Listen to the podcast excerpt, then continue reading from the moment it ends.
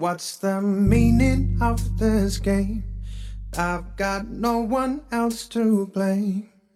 Cause I'm an addict, baby. 所有饮品类的东西我都沾，不不是毒不不不毒品不沾。你看这个什么对，因为我就老觉得手机在响，后来我就把整个微信的提示音都全关了。我想到从从昨晚开始到现在，我都没有看过手机，我心里面就会首先会涌起第一个反应就是，是不是有什么事儿错过了？嗯这是第一个反应。第二个反应就是，肯定有什么事儿错过了。同时段跟不同人聊天，而且你就是在微信群里聊天的时候，你感觉你说了一什么梗，说了一个什么好看的好玩的事儿，然后大家的那种互动对，然后让你对让你觉得说哇，就是瞬间有一种就感觉你在开一场脱口秀大会，你知道吗？底下有观众，引起了他们的这微信就是我的开放麦对对对对对，没错，微信就是我的开放麦。未来就百分之一的人研究算法统治世界，剩下百分之九十九的人就是给数据提供饲料嘛。对。Oh. 大家好，欢迎收听这一期的文化有限，我是大一。我是星光，我是超哥，这一期我们想跟大家聊一聊关于上瘾的这个话题。最近我个人首先是开始对一件事情上瘾了，就是电脑游戏。呃呃，众所周知，呃，《魔兽世界》这个游戏，一个网游，它最近开了它的这个怀旧服务器，玩家们可以玩十五年前的那个游戏版本，然后大家可以召回以前失落的青春和那些 呃已经不在身边的朋友啊、嗯大家可以一起在里面玩。然后我最近就有点上瘾这个游戏。这期跟二位一块儿聊聊关于上瘾这件事儿。在聊这个上瘾这件事情之前，我们得先把定义说一下，到底什么才叫做上瘾？我之前先查了一下，说基本是有两个，一个狭义的，一个广义的定义。狭义的定义说，就成瘾是指在较长的一段时间里，一种随着药物的重复使用发展出来的一种严重的失调嗯。啊，就是它是说药物嘛，就是说如果你是比如用一些处方药或者用一些本来就是医用的，对对医用的毒品什么之类的，就是尼古丁、可卡因什么的这些东西，它就算是比较狭义的上瘾了。嗯。啊。那当然，上瘾还有一个广义的定义，就是说对某种事物特别的专注，然后这种事物最终会给你带来痛苦和伤害，但是你仍然难以轻松的停止。啊，就是我感觉我现在玩游戏就有点这个 这个广义的上瘾，就是说我对这个游戏太专注了，导致于可能你时间上啊、精力上都会发生一些不平衡的东西，然后嗯。但是还又挺难停止的。嗯，那我觉得我们先从一些小故事开始聊起，轻松一点，咱们都分享分享印象中比较严重的一次上瘾是对什么上瘾，然后因为什么。我好像还真是没有对什么，按照你刚才那个定义，没有对什么东西上过瘾。但是所有饮品类的东西我都沾，不不是毒 不不不毒品不沾。你看这个什么抽烟、喝酒、打牌，嗯就是我都做。然后我也打过游戏，而且是前一段时间特别风靡的王者荣耀，嗯就特别容易上瘾的。嗯，但是我好像就没有达到沉迷的这个事情。我玩什么东西好像就是一阵儿，就比如王者荣耀，可能就是一个月就突然间就是断瘾了，可能就是因为打得太差了。哦，就是没有任何的愉悦和成功反馈在里边儿，所以就是特别容易就放弃了。然后抽烟也是，就是高中的时候还都觉得，哎，好像抽烟特酷。那段时间不是都流行什么古惑仔了，就是那个时候电影，然后就觉得哇，抽烟好酷。然后看我旁边同学抽烟，然后就试了一下，但也没有上瘾。说可以不抽就可以不抽，嗯嗯嗯相对而言，容易上瘾的可能就还真是就是喝酒。喝酒有两种人，一种是本身对酒精这个事情很上瘾，还有一种是对喝酒这件事儿上瘾。嗯我是属于后者，就是对喝酒这件事儿上瘾。其实本质上，我觉得还是在对这个聊天这个事儿上瘾，因为喝完了，大家它有一个，就到你那个区间，那个你也没有醉，但是稍微有点微醺。嗯就是到那个期间之后，就是你突然感觉特别愉悦。就是如果要去过酒吧的人，就会有那种感受，就是突然间到了一个节点，你发现所有人都跟所有人都非常熟，就是世界大同，对，然后每一个人都是变得特别的可爱，然后特别的好看，然后每个人都会变成特别关心其他所有人，都主动问你，你发生你是不是有什么心事？你为什么坐在这里喝酒？啊你有什么不愉快的吗？说出来让大家愉快一下。就是就是突然到了这个时间点，你就觉得特别享受，嗯，就是仅此而已，但是也没有上瘾。就是你其实没有引引起过什么失调或者是失衡的状态。对，然后我看了那个定义，就是说上瘾总结的可能得有三个状态，一个就是你说的得有失衡和失调，然后第二个就是它有特别严重的戒断反应，嗯就是大家一开始上瘾是因为它产生了愉悦之后，就是你做这件事儿产生了愉悦，所以你上瘾。后来再慢慢变成到上瘾时候后层的那个阶段，是因为你不做这件事儿会痛苦，就不做这件事儿会痛苦。然后大家为了说我不痛苦，然后就是反复在捡起了那个让你上瘾的东西，说我是一直在处于愉悦的阶段，就做这个事儿会很愉悦，但是不做这个事儿很痛苦，我还没有这个阶段。我其实跟超哥差不多，我也很喜欢喝酒，大家在一起的那种氛围。但其实我之前做了一些功课，我发现，在对上瘾这件事儿的范围的描述里面，它所囊括的种类还蛮多的。嗯，比如说，嗯，他把收集物品、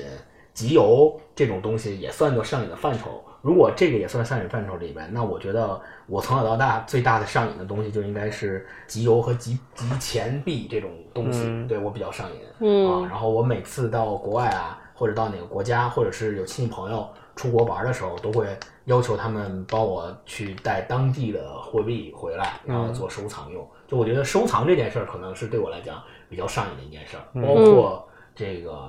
买很多手办，也是也是一种上瘾吧。嗯对对对。细想起来，为什么会对这种事儿上瘾？我倒也没有特别明确的一个呃感受，但是我就是觉得，当我有有了新的手办，不管是别人送的还是我自己买的，当我看到它的时候，摆在我的柜子里，特别好看，对，特别精致的时候，我就感觉心里特别的舒服。但是如果说再像超哥说的再往深一步，是不是说我不买，那我是不是就会痛苦？我觉得这种痛苦呢，偶尔我也会感受到，但没有那么强烈，就不会是说我要不买这一个，不把这一套集齐了，我就过不下去了。我我明天我什么也干不了，嗯没有这种痛苦。那你们俩这都没有我的厉害，你是就是你们这个都没？有引起严重的失调和对这个什么失衡之类的这种东西。对对对，嗯开头说，我为什么现在开始对这个游戏上瘾，嗯是因为我之前上大学的时候就曾经沉迷网络游戏，啊然后导致疯狂的挂科。举个例子，就是我那个高数，嗯高数下大一第二学期学的嘛，我从大一挂到大四，哇，啊就一直都在挂科。你是因为玩游戏不去上课吗？不学习就是就是那会儿是我们周围的所有的同学都在玩这个魔兽世界，就像社交货币一样，你不玩你没法跟人聊天。后来发现这个游戏的确好玩，的确吸引我，那我就开始疯狂的玩游戏，课也不去上，然后作业也不写，然后考试就肯定各种不会嘛，嗯啊就挂科，这个就导致了一个恶性循环，嗯就是因为我们当时挂科之后，你还不是补考就能完事儿的，你得去重修，嗯直接重修。重修是第二年，你要在周六的时候去上那个重修班儿，嗯那周六又是一个玩游戏的时候，谁去上课呀？等于就周六又在玩游戏，就导致嗯一一直没有去上课。这个当时对我来讲造成了还挺大的影响。就像刚才星光说的，会不会有那种戒断反应之后难受的那种感觉？曾经有一段时间，我下定决心，我说我不玩了，这个对我生活影响太大了，嗯我就把号删了。嗯但是删了号之后，我还特别想看人玩游戏 啊，我就拿杯水，我就坐在我那个宿舍朋友边上，我就说看你们玩吧。看室友玩是吧？对，，过干瘾。如果不玩的话，就会做梦就会想，哦，会梦到；如果不玩的话，就会觉得心慌。真的是那种心里的有物理的反应吗？慌吗？呃，生理上反应倒是没有特别，但是就特别想，就嗯，特别慌，就是就跟你咖啡喝多了之后那个心悸的感觉差不多啊、啊，有点那个感觉。那他这个就真的是是上瘾瘾了失调了，真的对就失调了。因为三联也出了一个呃一个专题，就是研究上瘾这事儿。嗯有一个应该叫行为设计学家，大概就是他主要是针对现在人们那个手机上瘾。或者对互联网，就是移动互联网上瘾这个行为写了一本书，说为什么人会上瘾，就是他们通俗站在人类行为学的角度，他说上瘾是一个是因为你底层肯定有你自己不知道的生理需求，这是肯定有的。同时呢，它其实是说人们之所以对一个东西上瘾，是在用瘾建立一种情绪的缓冲期。嗯，就通过这个情绪缓冲期，让你可以去逃避或者不面对或者延迟面对一些东西。说，比如说我们现在为什么刷抖音，为什么刷手机，其实是在对抗无聊。然后说我们为什么有有些人，比如说喜欢玩游戏。玩游戏是在干什么？它其实一是也是在打发时间，另一种可能是因为在游戏里边即时反馈很快，嗯，你可以非常快的成功胜利升级，它几乎就是把你生活中的有一些小小的那种没有成就感或者那种就是特别会姗姗来迟那种快感，在游戏里边迅速让你实现。科学家就说，我们为什么很难以戒瘾，其实是因为我们底层有一些欲望是难以戒断的。嗯啊，对饮品很多人说它有两个功效，就是提神和解闷儿，对，对吧？那提神和解闷儿其实，呃，不光是现代人，就是超哥你说的，不光是现代人对抗无聊的生活。从人类最早从游牧民族开始，嗯从游牧时代开始，人就有这个使用饮品的这个习惯。嗯有一种说法就是说，因为游牧文明到农耕文明，人类的生活是大大的被无聊化的，就是因为太无聊了。原来你想就是追兔子、什么打鹿 这种，逃避老虎，对啊，这种多刺激。对那现在就每天就男耕女织，种种田呀、嗯养养花啊什么的，就特别无聊。所以借饮品缓解我们的这个提神解闷儿这个这个问题，其实是一个人类文明的一个副产品，嗯嗯，它不是某个时代才出现的。对包括再往早，其实很多动物对它们在野外也会去找那种会让自己吃了之后醉的、上瘾的这种东西去吃。嗯啊，那再往前倒，其实这些植物它们进化出来这种能力，就是治醉呀、治上瘾啊这种能力，其实是它们的一个自我保护的一个机制。哦就是说，你动物吃完我这个之后，你迷迷糊糊的，对你可能就被自然淘汰了。对，这是它们的一个自然演变的一个策略。嗯但是到动物这儿，它又产生了一个像悖论一样的东西，嗯它既是把动物的生存概率降低了，嗯同时又给了动物极大的快感。这就涉及到说，为什么人的这个生理机制会上瘾？我看一个资料，就是说饮品它会欺骗大脑，嗯说人这个产生快感的这个机理其实是很吝啬的，要么就是为了你延续后代，吃啊，什么性行为啊，嗯这些东西它会产生非常旺盛的多巴胺，对其实是为了你的基因传续的。嗯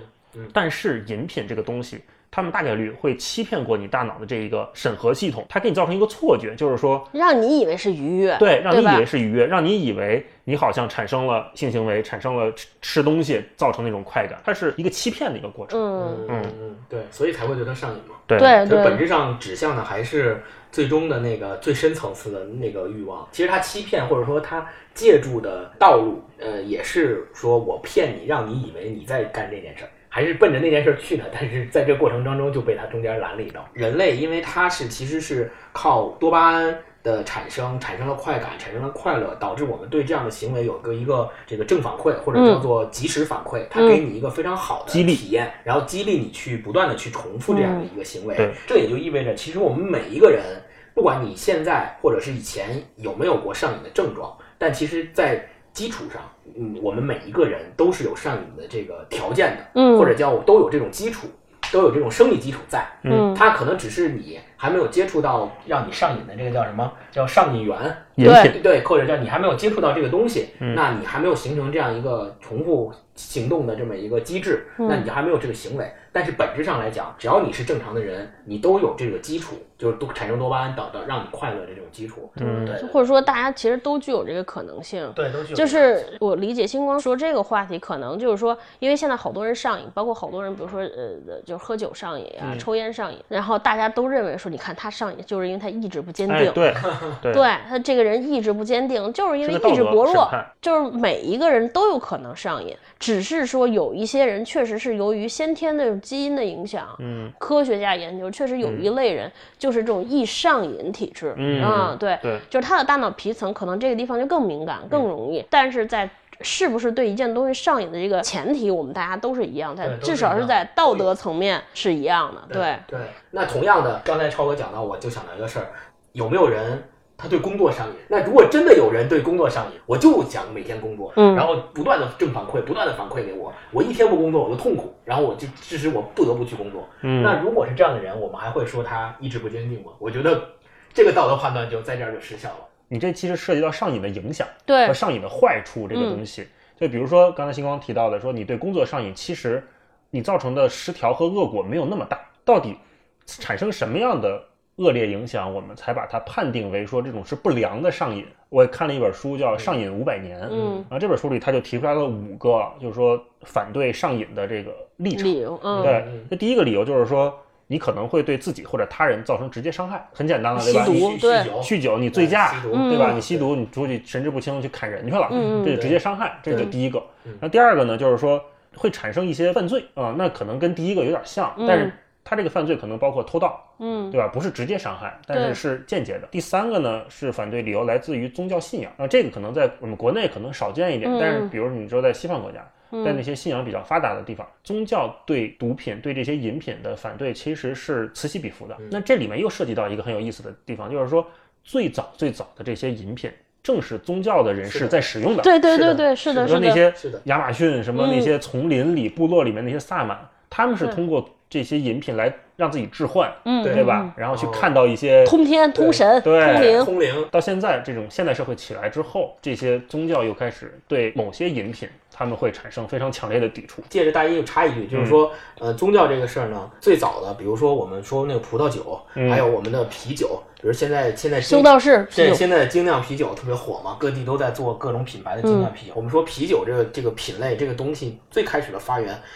往前追溯最早的其实就是修道院里的那些修士们，他们自己为了更好的去储存粮食，然后呢发明了把啤酒花和酵母。放在那个里面一起去做，做成啤酒这么一个饮品，然后他们一喝，发觉哎口味还不错，然后还可以变换各种口味，然后还可以喝，喝完以后还可以对吧？放松心情，放松身心，嗯。他们才把这个东西传下来的。对。所以本质上讲，而且葡萄酒最早的时候也在宗教里面被用于这个祭祀。葡萄酒在基督教里面被认为，在那个就是圣餐仪式里面被认为是基督的血液，然后让哦，教徒们会去喝。对，就是所以饮品的这个历史其实是从宗教发源起来的，这个是没有问题的。是的对对嗯，我把那个两个说完，这嗯这刚才说第三个嘛，就是宗教信仰的冲突问题。嗯然后第四个反对的立场，就是因为这些特定的饮品可能跟哪某一些就是非主流或者是不受欢迎的团体的密切相关有关。网瘾嘛，嗯 对你比如说这些，可能我们都认为有一些吸毒的人，他们会成立一些某些团体，或者某些团体的人，他就更有可能去做这些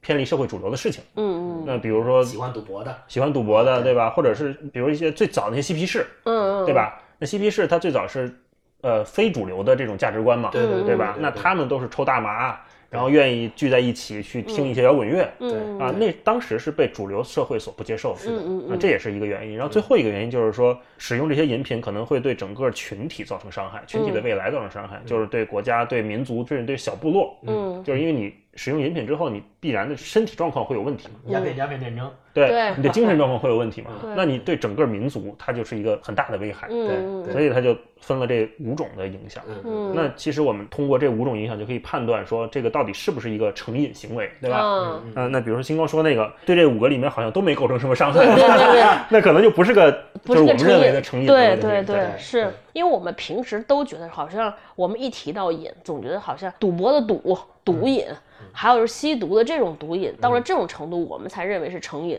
才需要治疗。但其实殊不知，他说其实上喝酒。吸烟是在目前生活当中最容易、最容易致瘾的。大概、嗯大概可能最，如果有时候是比如说上瘾的人，可能有呃总数是一百的话，这种酒精上瘾的人大概可能占到百分之七十甚至八十更多。嗯主要是因为大家对这种东对酒精上瘾这个事情，他非常之不重视，嗯，没有这个意识。，超哥提到这个，就让我想到说，其实我们只要看中国或者全世界范围之内有多少烟民，对吧？我们嗯其实就基本能判断说，烟这个事情对我们上瘾到底能造成，嗯就是有多少人其实是已经对这个东西上瘾。哎，我问一个，我我不知道你们俩，你觉得你们两个现在对手机这个事情成瘾吗？好多人啊，包括我有一段时间，尤其工作那段时间，自己就是已经出现了这种问题。就比如说今天我出门之后发现没有带手机，我这一天都非常之慌乱，就好像没有穿衣服一样。但你知道说，呃。之前我们对于手机的概念说，OK，可能我没带手机，可能工作的时候找不着我，但是我去上班的时候没有带手机，这个最大的前提其实已经解除了，对吧？现在这些工作的这个 OA 软件办公系统这么发达，包括还有邮件，其实是你不会因为没有带手机耽误工作的。但你一旦没有带手机，哎呦，就是特别的感觉，就像就是丢了魂儿似的，对，嗯特别难受。然后另外一点就是就会出现幻听，就是你老觉得是说，哎，我这手机响了。一直觉得说，哎，是不是微信消息响了？是不是手机在？然后你就老想着看手机。我不知道你们俩有没有这种感觉？幻听我是没有，嗯，你可能是上瘾了，你可能是产生戒断反应了。超哥有上这个幻听这个反应，那就应该是已经有失得调去看看了的对反应可能已经有上瘾的症状了。对，因为我就老觉得手机在响，后来我就把整个微信的提示音都全关了。嗯啊、就是你老觉得是心里惴惴不安，说哎，我好像就是你不看手机，就老觉得哎，今天好像有什么事儿没有干，嗯我是不是落了一件什么事儿？我是不是怎么回事儿了？就是老特别心慌，特别担心啊、我觉得心慌这种感觉是这样的，就是比如前一天晚上，呃，我可能有自己的事儿，一段时间，比如三四个小时，我都没有看手机，然后就一直没有看，直到第二天早上起来的时候，我早上一睁眼，我一醒来，我想到从从昨天晚上开始到现在，我都没有看过手机，我心里面就会首先会涌起第一个反应就是，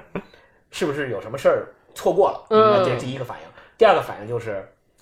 肯定有什么事儿错过了，然后对，然后然后就随之而来就会焦虑，嗯对，随之而来就会焦虑，说这个事儿要错过了可怎么办？或者是有可能会因为什么事儿错过了，导致说我后面我就我就紧接着会想脑补很多，比如说我说啊，如果是工作上的事儿，领导找我没找着我，那我一会儿拿起手机重新用手机的时候，我要怎么跟领导说？嗯，对，然后如果朋友找我，我没有我没有回复他，那我应该怎么跟他说？对，我就开始脑补这些事儿了。所以我觉得，嗯，这件事儿本身对我后续的这个精神状态的影响上来看，对我而言是上瘾的。我曾经就是看了那个何同学的那个视频之后，我给我手机设了一个屏幕使用时间，我也是，然后后来我就把它关了，然后我有一天发现我一天的用手机时间是八个小时，坐在我们场外的霹雳同学，对，十个小时，十个小时我我的天哪！我的妈呀！真的，当我发现我有八个小时用在手机上的时候，我第一个反应就是先把它关了，然后真的给我吓了一跳。从那个之后，我首先第一步先给自己手机设置那个，到了晚上十二十点之后，我就完全就是用 iPhone 设计那个禁用模式啊、哦就禁用了就就就禁用所有的程序全部打不开，哦尤其我挚爱的微信和淘淘宝。就是所有这些都不能用，对啊，然后再后来就变成说，我有意识每天上床之前，就是手机不进卧室，嗯对我现在每天手机在客厅扔着，啊嗯，嗯，挺好的习惯。那你会，比如第二天早上起来，有没有像我那样的感觉？我没有，就是主要核心原因也是不上班了，没有领导找，没有领导找，对。嗯但其实后来我仔细分析，你说我那个两类 app 上用的时间最长，一个就是微信，因为我酷爱聊天儿，你知道吗？就是我感觉就是同时段跟不同人聊天，而且你就是在微信群里聊天的时候，你感觉你说了一什么梗，说了一个什么好看的好玩的事儿，然后大家的那种互动对，啊然后让你对让你觉得说哇，就是瞬间有一种就感觉你在开一场脱口秀大会，你知道吗？底下有观众，引起了他微信就是们的这我的开放对对对对对，没错，微信就是我的开放麦。然后另一个就是天猫，就是购物哇，你知道，因为商场。是有打烊时间，有下班时间，但是天猫这种就是你，但凡你不合上眼，但凡手机没有断电，你都可以逛。但凡你不闭上眼，对对对对对，对，而且我觉得就是手机上的支付有一个问题，你会发现特别快，然后让你无感。就直到年底支付宝账单来了之后，你才说哇塞，原来我也这么有钱过。然后就失调了。对，然后那怎么办呢？怎么来消解这些痛苦呢？只能再用大宗的购物来掩饰，让你忘却就是花出钱之后给你造成的这个痛苦。嗯后来我就是完全这些都不开。还有一个就是大姨讲的瘾这个东西是有历史由来，特别早就能上瘾，但是没有一个时代像现在这样让人这么容易成瘾。说为什么？说因为那个时代容易上瘾的东西很首先很少，无论是酒精、还有烟、还有毒品这些东西，不是普通人能获得的。嗯，它制作都是其实都有成本的。对，第一它成本很高，第二它只在一定的渠道内流通。对对，所以就是普通人，你你比如说你去想买毒品，你去喝酒很难，尤其像美国那个时候禁酒令，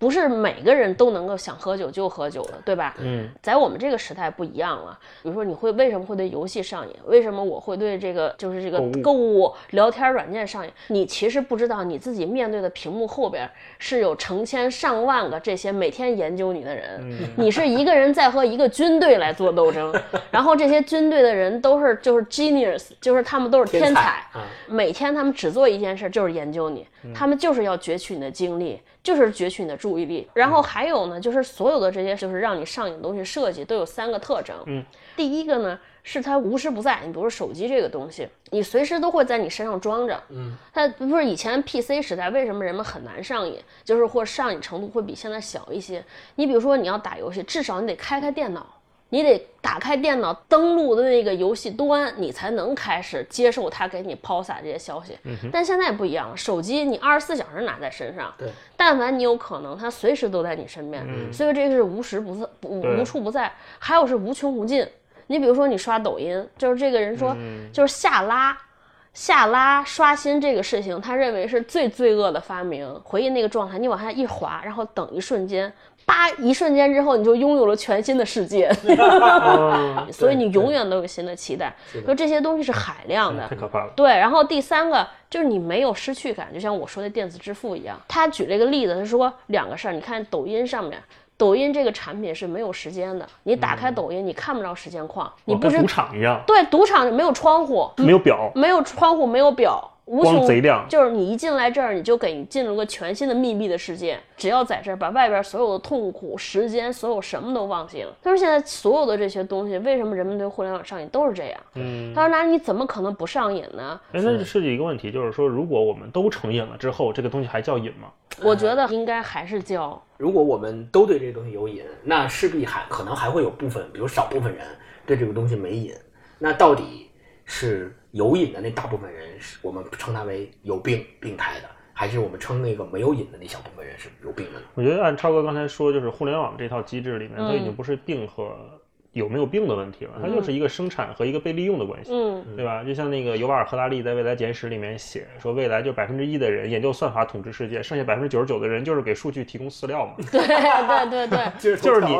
往下一拉，叭一刷就是一次饲料喂养，对对吧？你就是在这儿产生饲料，你还挺快挺快乐。训练数据算法。嗯，对你没有任何失去感。那那百分之一的人，我觉得就涉及到下面我想跟二位聊的一个话题，就是这个跟权力有关的东西。嗯因为瘾这个东西从一开始产生的时候就跟权力密不可分。最早其实有一个有意思的一个悖论，就是说一个需求悖论，就是说对。什么时候这个大家对这个饮品的需求量最大？是战争的时候，嗯，是这种饮品生产最受影响的时候，嗯。大家都不种田了，对。都不种东西了，农庄都被毁坏了，这种时候，大家对饮品的需求量最大。嗯，因为这些国家战争机器，他们要用这些饮品来刺激自己的将领、士兵士兵去冲锋陷阵，嗯。甚至当时给这些士兵们发酒，他们喝了酒、抽了烟之后，他们更能提神，包括可他们口可乐也是二对战时候发明的，他们对他们更能降低自己的恐惧感。对。对这我玩那个游戏啊，《魔兽世界》里面有一个特别有意思的设定，就是说它那个游戏里面有一个什么什么酒这种饮料，你可以买完喝它，喝完它之后，你看对方这个 BOSS 的这个等级啊会降低，嗯 就把自己想的特别牛逼，你知道吗？就是原来这个 BOSS 可能六十级，对那我喝了酒之后，我再看他那个数字变成五十八了，哇塞就感觉自己干得过，但但他实际上还是六十级，对，但你能干过他吗？就不一定。啊，对，就就有时候你发挥好，能干过还是能干过，不干不过还是干不过。哎，那他这个东西是一个对于有利于自己的弹药呢，还是说是一个摧毁自己的？这是个幻觉，纯幻觉，啊，就是他这么说的话就是纯幻觉。最早的时候，包括嗯地主，就是当那些欧洲的那些叫什么农场主啊，嗯他们也会给自己的仆人提供这些饮料、这些嗯酒。其实是什么？就是让这些仆人上瘾，对更好的服侍他们。嗯到什么时候变了呢？到了工业时代之后变了。人因为人们发现，我给这些仆人提供酒的时候啊，他犯点晕，嗯造成的这个后果其实没啥。嗯最多你给我上错了个菜，对菜了个盆儿，菜了个碗儿，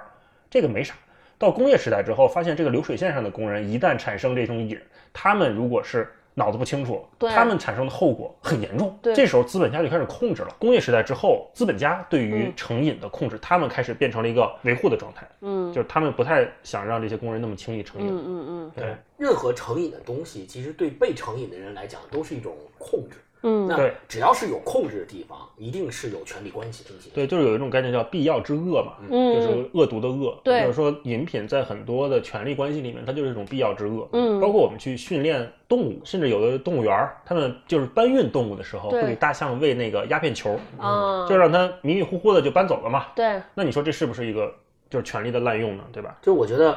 本质上讲是说，它利用的还是我们不管是人也好，还是动物也好，它利用的还是我们最底层的那个基因的那种渴望，就我们想要通过这种东西去获得快感，嗯然后进而被掌握这些东西的后面的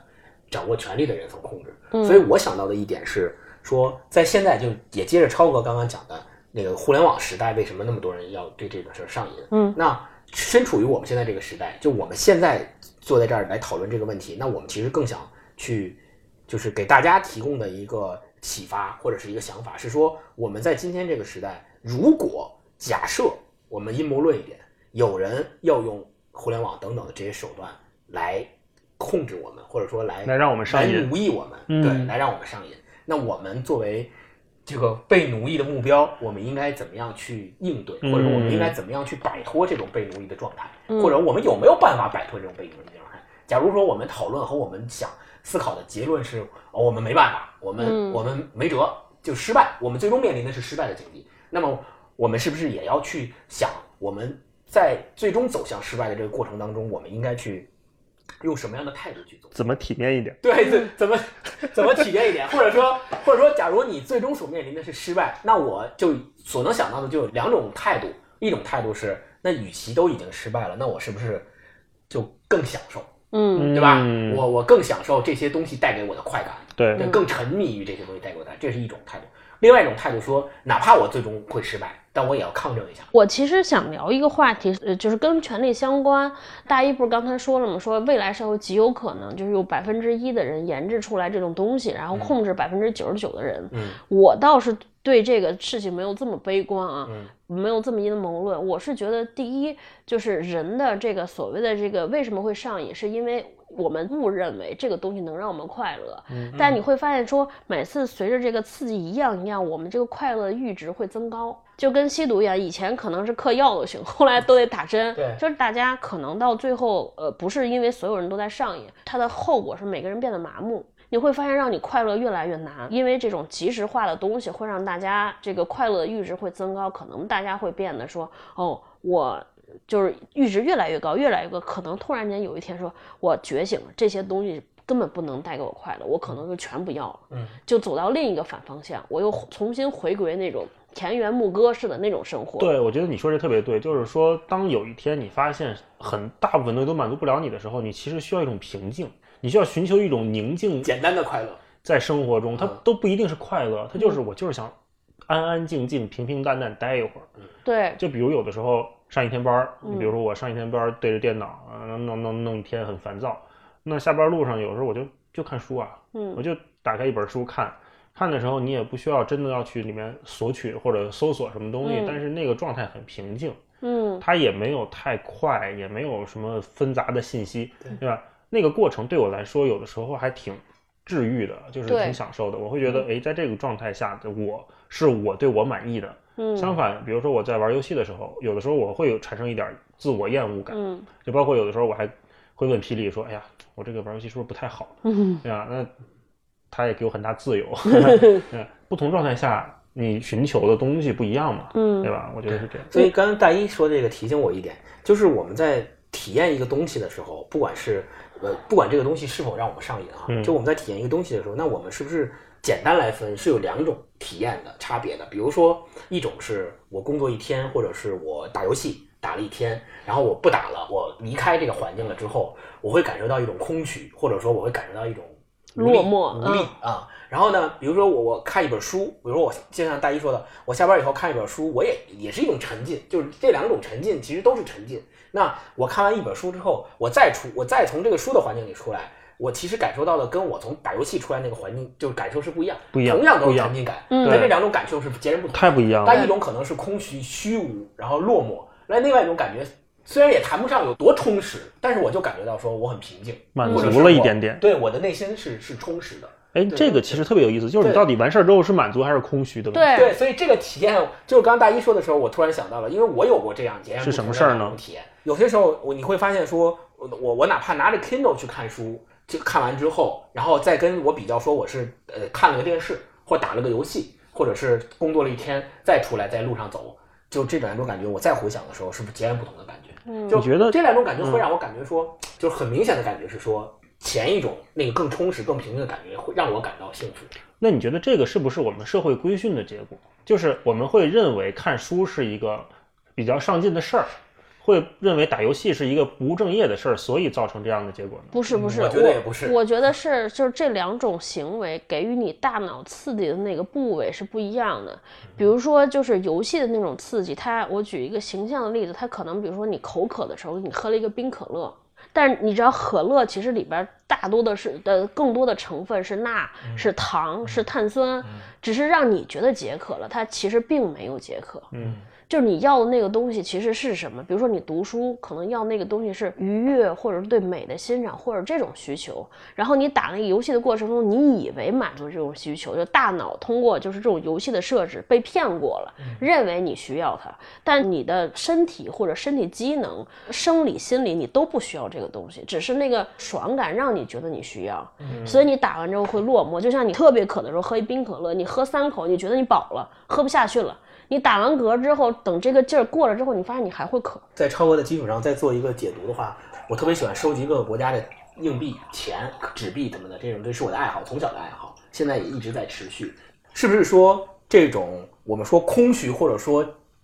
就换换一个词啊，可能这个词不太恰当，比如说低层次的这种体验，或者叫低层次的享受，是不是在于说，我举个例子，比如说我喜欢收集各个国家的这个钱，我低层次的享受是说我看着我收集的这些钱，我觉得我特别富有，我特别有钱，这种是可能低层次的。然后更高层次的体验可能是说，同样是这么多钱，我看着这笔钱的时候，我看到的是这个钱在这个国家这个年份，它后面所蕴含的文化历史和它的，比如说，比如这个钱是那个国家殖民地时期发售的，然后同样也是这个国家，它独立了以后，它发售的钱就是这样的。那它这两个钱长得有什么不一样？然后它上面有什么不一样的国花儿？然后有什么国徽？嗯有什么不一样的人物？这个人物发生什么故事？那我觉得同样是这样一笔一笔钱，那可能更高层次的享受是那个。那我从那更高层次的享受里面得来的体验，和我仅仅认为哦，我有这么多钱，我好有钱，从这个里面底层次的这个需求里面得来的体验，我觉得可能是这两者的差别。我还想说一点，就是说我们成瘾，为什么好多人成瘾？你就回顾你打游戏也一样，所有让你上瘾的东西，都是能帮你对抗人生或者情感上那种困境。就无论是对抗的无聊，还有悲伤，比如好多人喝酒是因为现实生活太痛苦了，嗯对吧？双雪涛写的，为什么那么东北人那么爱喝酒？因为嗯太太太痛苦了，所以他只是暂时的让你逃避和麻木，让你借由这个事情忘却了这些事，但真正的问题并没有解决。对，该所以渴。对该渴还渴，该痛苦还痛苦，所以所以你会发现完事儿之后你会失落，你会空虚，因为你发现我明天我我关上这个电脑的机器，我还要去解决困难。对，对，这也是我想说的另外一个话题。比如说，你会发现说，呃，有一个数据，我当时就是三联写了一个关于网游的这个网、网游的一个主题，就沉迷于手游的，他以王者荣耀举例，大概率的都是乡村的留守儿童、小学生。为什么是这些人？孤独。对他其实还是因为心内心中他有缺失的部分，他需要用这个东西来弥补。就是我们社会上流行的另一种观点，说你看这些成功的人反而不容易成瘾，是因为他们自律。成功的人因为自律，所以怎么样？但其实我觉得这个事情是悖论。是因为他们在一个成功的位置上，第一，他们生活中可能没有那么多痛苦和沮丧的事情，需要让他们用酒精、用毒品这些东西来麻醉、来逃避。另外一种，他们有各种各样丰沛的手段。你比如说，对于上流社会的孩子，我们说有钱人家的孩子，嗯，他可能每天他爸手底下都有好几个游戏公司，他每天都看着这些，他怎么能会对这些东西上瘾呢？对吧他可能比如冬天滑雪，夏天对他夏夏天骑骑马，他有对各种各样的去充实他生活的手段。对，而且那些东西远比打游戏这个东西有意思的多。嗯，对，你想打游戏能解，就是所谓视听的那种感觉，过了一关之后那种及时反馈、及时奖励的那种快感，以及让你觉得在游戏里边你这种杀伐果决、你的那种成功、你的那种胜利的那种渴望。但如果一个人在生活真正的生活当中，他都能拥有这种感觉，他为什么还要去游戏里边找呢？他在学习当中，他是一个成功的人，每天老师夸奖，身边的朋友、家长都在夸奖和鼓励，他也不需要那么大的鼓励，也不需要那么大的成就感。然后他这些视听的想，他去阿尔卑斯滑雪，他去这些世界各个地方冲浪，他的那种真情实感的那种冲击和体验，远比在游戏里边冲这种冲击体验对他来说更生动。嗯，维度高多了。对，所以他一定不会在这些方面沉迷，反倒是那些资源匮乏的人，对吧？他们有太多的心事没人去诉说，他们有太多的时间需要消耗和打发。如果总结成一句话呢，就是说，可能对于成瘾这件事儿，或对于上瘾这件事儿而言，不缺乏的人可能更不容易对某些事情或者对很多事情上瘾。对或者这样说，我们可能缺乏的人，比如在生活当中，不管是缺钱也好，是缺爱也好，缺关怀也好，不管缺什么吧，就是你有缺乏的人，可能你才更容易在成让你容易让你成瘾的地方去寻求你想去你缺乏的那些东西。那怎么才能成为一个不匮乏的人呢？这个话题就太大了。对，我觉得就是这个事情反过来说，怎么样从根本上不成瘾、不上瘾？我觉得首先一个是要端正自己的这种生活中的态度，第一要学会和这种负面的情绪相处。我觉得无论你是空虚也好，你是呃是就是痛苦也好，落寞也好，你要学会跟这些情绪相处。对，你比如说，就是现代人为什么说啊，经常说我这个时间好无聊，上班上班的时间我堵在地铁上，我听一本书我看点知识，你觉得我充实了？但你会发现说，其实如果你以前不看书的时候，你在干嘛？很多人在地铁上发呆。其实发呆是也是一个放放空发呆，是个挺美好的事情。你也会能从发呆和放空当中一些，哎，可能你会想到少儿时候的某个人，或者今天会想到一个，哎，今天晚上吃什么？就这些里边，你也会有这种小的愉悦。我想说的是，如果你一直在用，比如说抖音或者所有的这些强刺激来刺激你的大脑，来让你打发这种嗯无聊也好、对抗也好，你形成这种呃刺激反馈的机能，你就对这种感受微小幸福的这种机能你就没有了。丧失了。丧失了，对。然后第二个事情就是，我们一定不能逃避所有事情。对，遇到所有的困难也好，什么也好，你要接受，你不能逃避，你要想办法解决。逃避终究不是很好的办法。第三个事情就是要让自己充盈起来。虽然说是我事业上不成功，那我是不是能找点爱好，找点爱情，着不着不？对吧？你总得有一个自己喜欢的东西，就不至于沉迷。对我是这么觉得的。对嗯我就是总结一下，我觉得超哥说这三点特别好。总结一下就是，首先你要尽量让自己成为一个充盈的人。如果你做不到，如果你做不到，不要怕，不要逃避。嗯对，就如果你不是一个聪明，你认为你不是一个聪明的人，首先不要焦虑，其次不要害怕。嗯怎么做呢？遇到了让你不开心的事情，让你觉得痛苦、困难的事情的时候，不要逃避，哎，勇敢的面对，就是找各种方式去面对。对，然后第三点就是，你要找到一个东西，就是这个东西它不是不在我们今天就是我们所说的上瘾那个负面的那些上瘾的那个范畴，比如说我酗酒，比如说我吸毒，就这种东西是要排除在你的清单之外的。嗯然后你可以把比如说看书，比如说呃这个做一些就是放空，也嗯也可以放进去，就是这些东西放在你清单里。那你到最后实在忍不住了，说我一定要找一个东西，我要逃避到那里去自己待一会儿，或者是去自己作为这个保护保护膜或者是盾牌，我去逃避一下这。你就往你列的那个清单里去掏。那我觉得，比如刷抖音这种事儿，我觉得也可以从这个清单里面排除出去。对，就或者说优先级也可以起码往后排，你可以在优先级排更往前排更合适的。我觉得对抗这个就是想要充实起来最简单的一两个办法，第一个是有事儿做，第二个就是有人爱，真的。对对对就这个，就这个爱人，无论是亲人还是朋友还是伴侣，我觉得至少得找一个，就是有一个这样的人，有个归宿。对，是的嗯，总比我跟超哥看着星光在这儿这 说，个清高默默的看了手机。好呗，好的好今那今天天就到这期就先到这儿好，好，啊，拜拜。拜拜拜拜拜。下次见。哎呀，结束的好仓促的，This voice. I've heard